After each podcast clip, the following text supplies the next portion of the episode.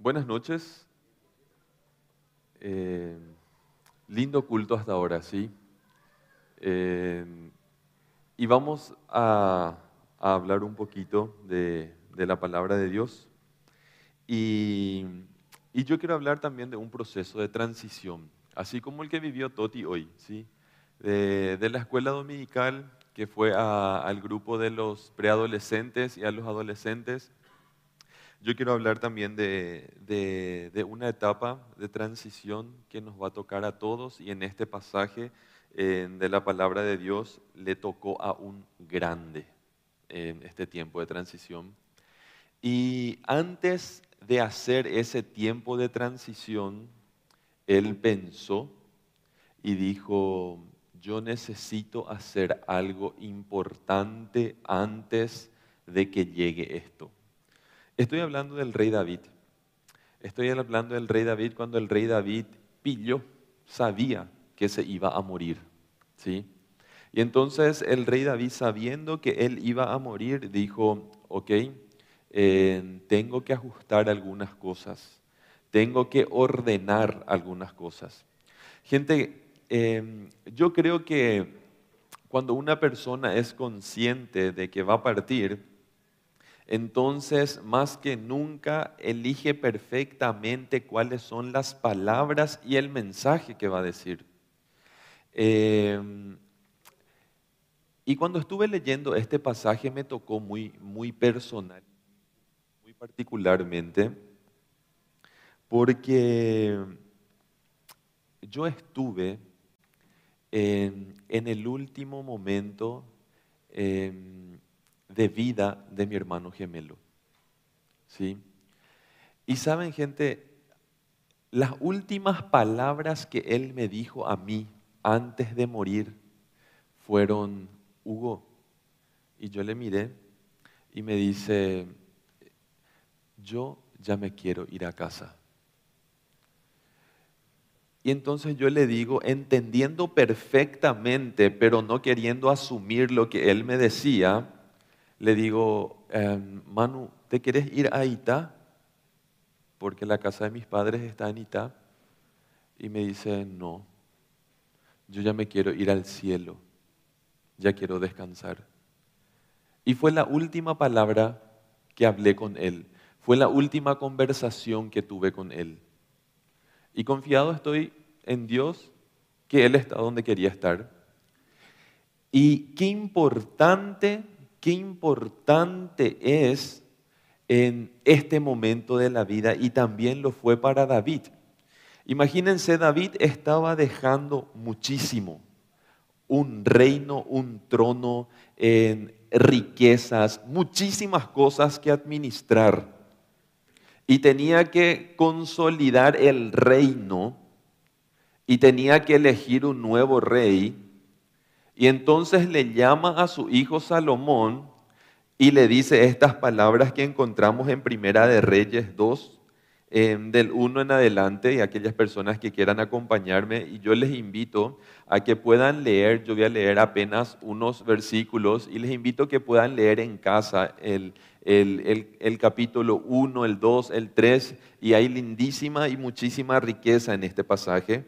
Y yo leo apenas unos, unos versículos y dice así, llegaron los días en que David había de morir y ordenó a Salomón su hijo diciendo, diciendo, dijo David, Salomón, yo sigo el camino, dice, yo sigo el camino de todos en la tierra.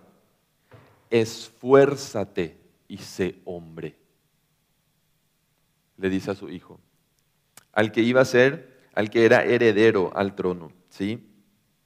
Esfuérzate y sé hombre.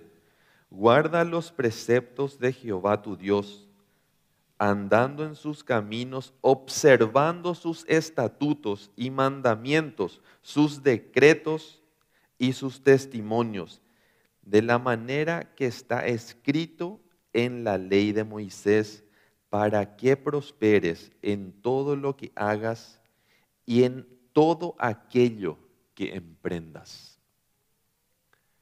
Fueron las últimas palabras oficiales de un rey al, al heredero al trono. Y imagínense gente, después de tener tanta experiencia, ¿sí? Em, David reinó 40 años. Imagínense la experiencia que se gana en 40 años en un trabajo, ¿sí? Y a mí me sorprende poderosamente cuáles fueron las palabras que él eligió para decirle a su hijo, ¿sí? Y me sorprende ampliamente, en primer lugar, que él asume su muerte con muchísima paz. Y cuando uno hace el trabajo que sabe que tuvo que hacer y se siente satisfecho con lo que hizo, entonces puede decir, yo sigo el camino que todos siguen en la vida. ¿Sí? Yo voy para donde todos van en esta vida, yo voy a la tumba, él estaba diciendo. Y estaba, y yo, y yo no sé si a ustedes les, suena como a mí, pero casi escucho tanta paz en eso, tanto gozo de decirle, sabes que mi hijo, yo me voy a donde todos se van. Y diez versículos más abajo, la palabra de Dios dice, y durmió David, dice. Imagínense cómo habla de él, y durmió David, ¿sí? Murió David, durmió, dice la palabra de Dios, ¿sí? cómo habla del rey David, este hombre que fue amigo de Dios, ¿sí? Amigo de Dios. Entonces, em, él, le dice a su hijo, quiero que seas valiente y quiero que seas hombre. Hay potán de valé, hay potán hoy con de jehuicaria, Quiero que seas fuerte y quiero que te conviertas en un hombre sabio, le dice. ¿Sí? Qué importante el consejo que este rey moribundo en paz le estaba dejando a su hijo. ¿Sí? Entonces, lo primero que él menciona es, guarda los preceptos de Jehová tu Dios. David manda a su hijo que viva en reverencia a la divinidad de Dios, que viva en reverencia a los mandamientos, a las órdenes, las reglas establecidas, que cumpla con la ley escrita que era la palabra de Dios que ellos tenían escrito, aunque le estaba entregando un reino, una fortuna, una riqueza, gloria y todo lo que venía con esa corona, con ese, con ese reinado, me llama poderosamente la atención que David le habla a su hijo heredero al trono de que cumpla con los mandatos de Dios. Porque era lo más importante para él. Le deja claro que lo más alto que él podía hacer era cumplir los decretos de Dios y sujetarse a ellos, a, esos decretos. Dice, andando en sus caminos. David sabía perfectamente el significado de andar en el camino de Dios. Con sus grandes aciertos y sus grandes desaciertos, David caminó con Dios y se convirtió en amigo de Dios. Entonces, Sabiendo David y que era un hombre también muy inteligente, muy sabio, muy acertado por todo lo que le tocó vivir, imagínense, de pastor a rey y todo lo que el tipo aprendió, él sabía, él sabía, ¿sí? David fue llamado, ¿cómo fue llamado en la Biblia? Un hombre ¿Alguien sabe cómo, cómo es llamado David? Sí, David fue llamado un hombre conforme al corazón de Dios por la intimidad que desarrolló con Dios, porque David fue considerado amigo de Dios. Gente, en un pasaje en el Nuevo Testamento, en Juan 15, 15, dice la palabra de Dios, porque David conocía el corazón de Dios porque David estaba en conocimiento de qué? de los, de los mandamientos, de los estatutos, de, de, toda la regla. ¿Y qué nos dice a nosotros Juan 15, 15? Ya no los llamaré siervo, porque el siervo no sabe lo que hace su Señor, pero les llamaré amigos, porque todas las cosas que yo escuché de mi Padre les dejé saber, dice Jesús. Todo lo que yo escuché de mi papá les conté. ¿Sí? Y aquí hay una enorme responsabilidad para nosotros como hubo para Salomón al recibir esto. Gente, muchas personas piensan que van a ser juzgados solamente por lo que saben de la palabra de Dios y no por lo que no saben. Aquello que no sabemos de la palabra de Dios y estamos infringiendo en la palabra de Dios, se nos va a contar también por negligencia. ¿Sí? Entonces es nuestra responsabilidad como cristianos conocer la palabra de Dios, porque nosotros recibimos eso de Dios. Y nosotros tenemos que ser conscientes. Yo escuché personas decir, no, yo quiero saber poquito luego para no tener que obedecer mucho. A mí me conviene luego saber poquito y no quiero saber más porque sin lo que sé no, no puedo obedecer. Imagínate si sé todo. Entonces te conviene no saber tanto. Pero el resto va a ser contado por negligencia. Y la negligencia con relación al conocimiento de la palabra de Dios se nos cuenta por pecado. Entonces, gente, nosotros tenemos que hacernos cargo de esto y decir, ok, yo estoy recibiendo esto y tengo que hacer obediente a lo que yo estoy recibiendo, porque Jesús me dice, ok, yo te dejé saber todo, no hay nada que no puedas saber y que no necesites saber. Entonces también nosotros observemos los estatutos de Dios y los mandamientos y los decretos y sus testimonios. Y David empezó a hablarle a Salomón en un lenguaje, en un lenguaje más legal, más judicial.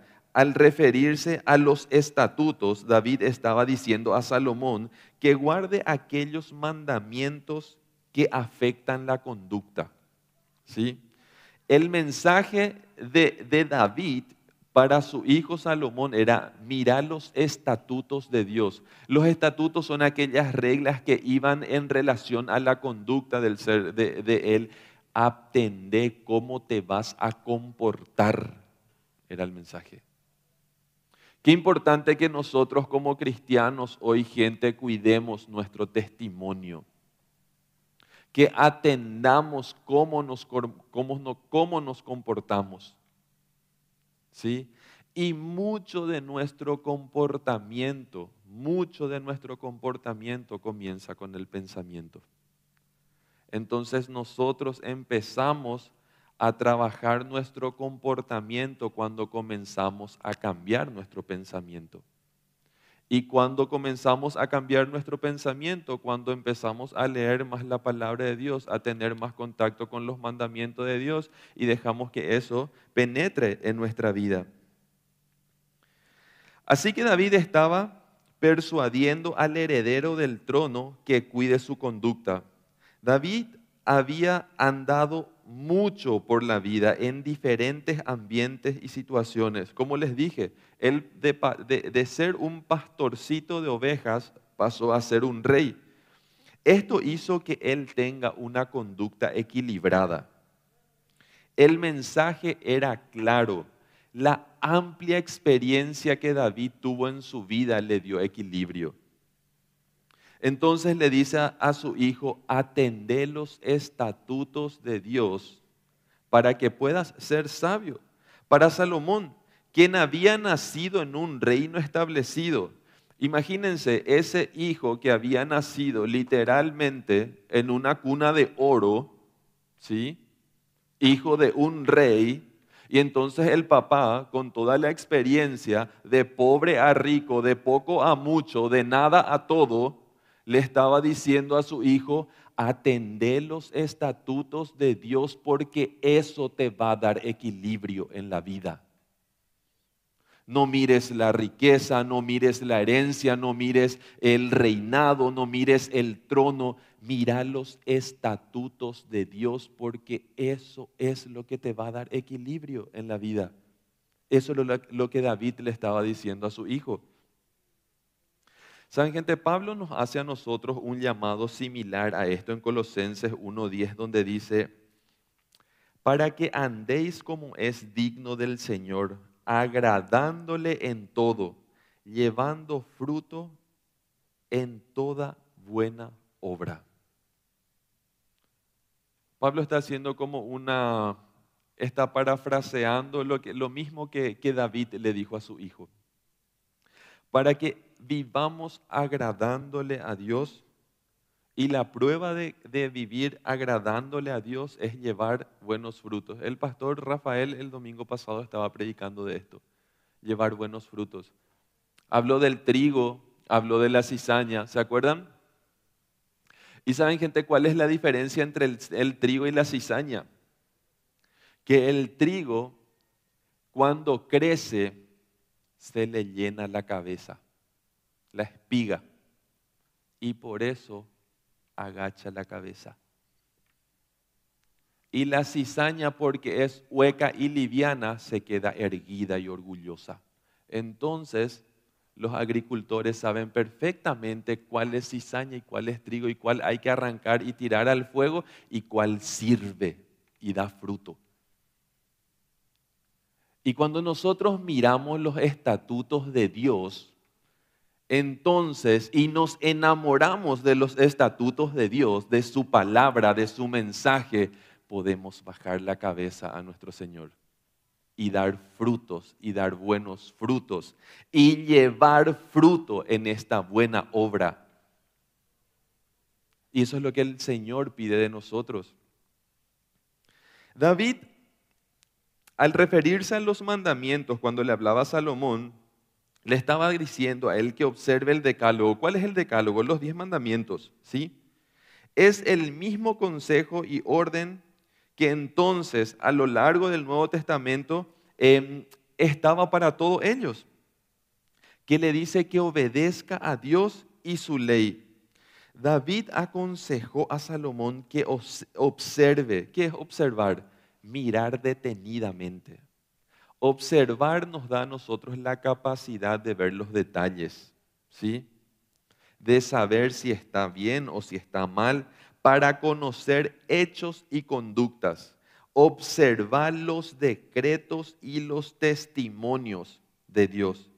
El pueblo de Dios que fue liberado y que tiene una historia magnífica en el Antiguo Testamento. Y los judíos eran muy celosos de esa historia. ¿Sí? Y David dice a Salomón que vea su historia, lo que Dios había hecho con ellos. Mira, mi hijo, lo que Dios ya hizo con nosotros. ¿Sí? Atender nuestra historia. Saben, gente, a veces es bueno mirar hacia atrás y saber de dónde Dios nos trajo. Y estar agradecido por ello. ¿Sí?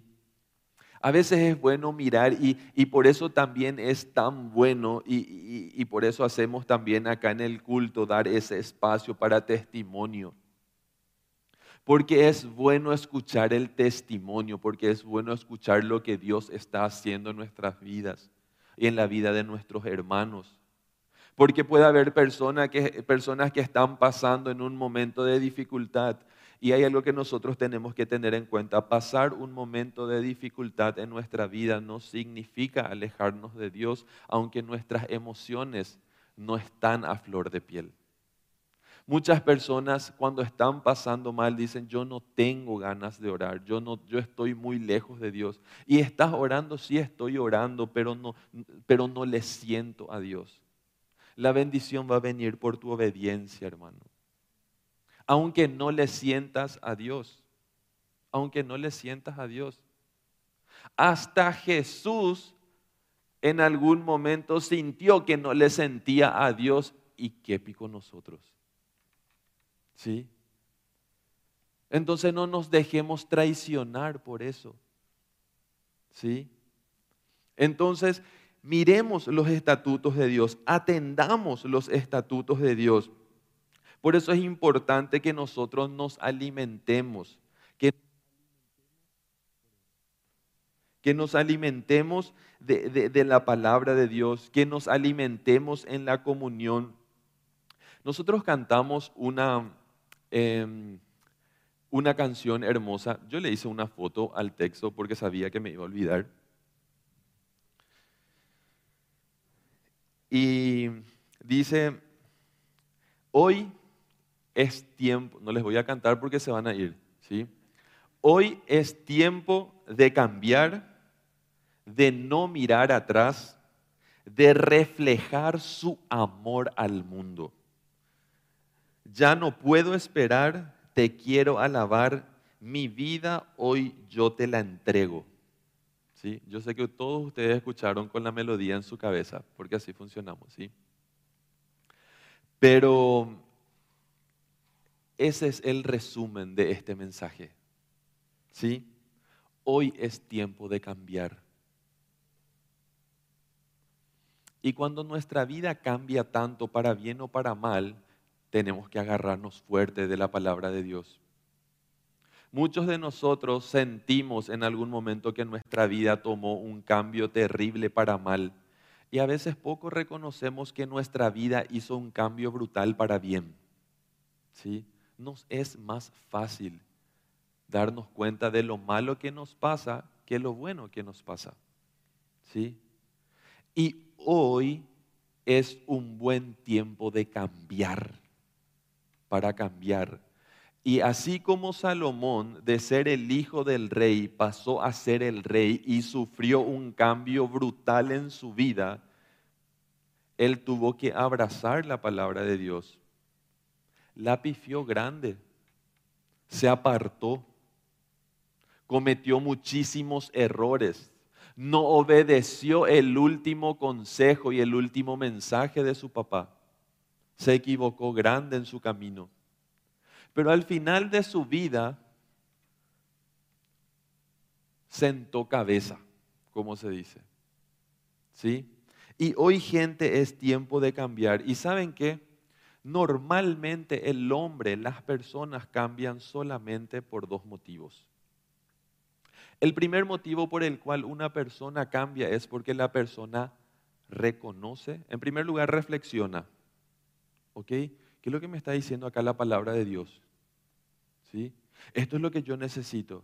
Reflexiona, reconoce, acepta y asume y entonces cambia. Es el primer motivo por el cual una persona puede llegar al cambio.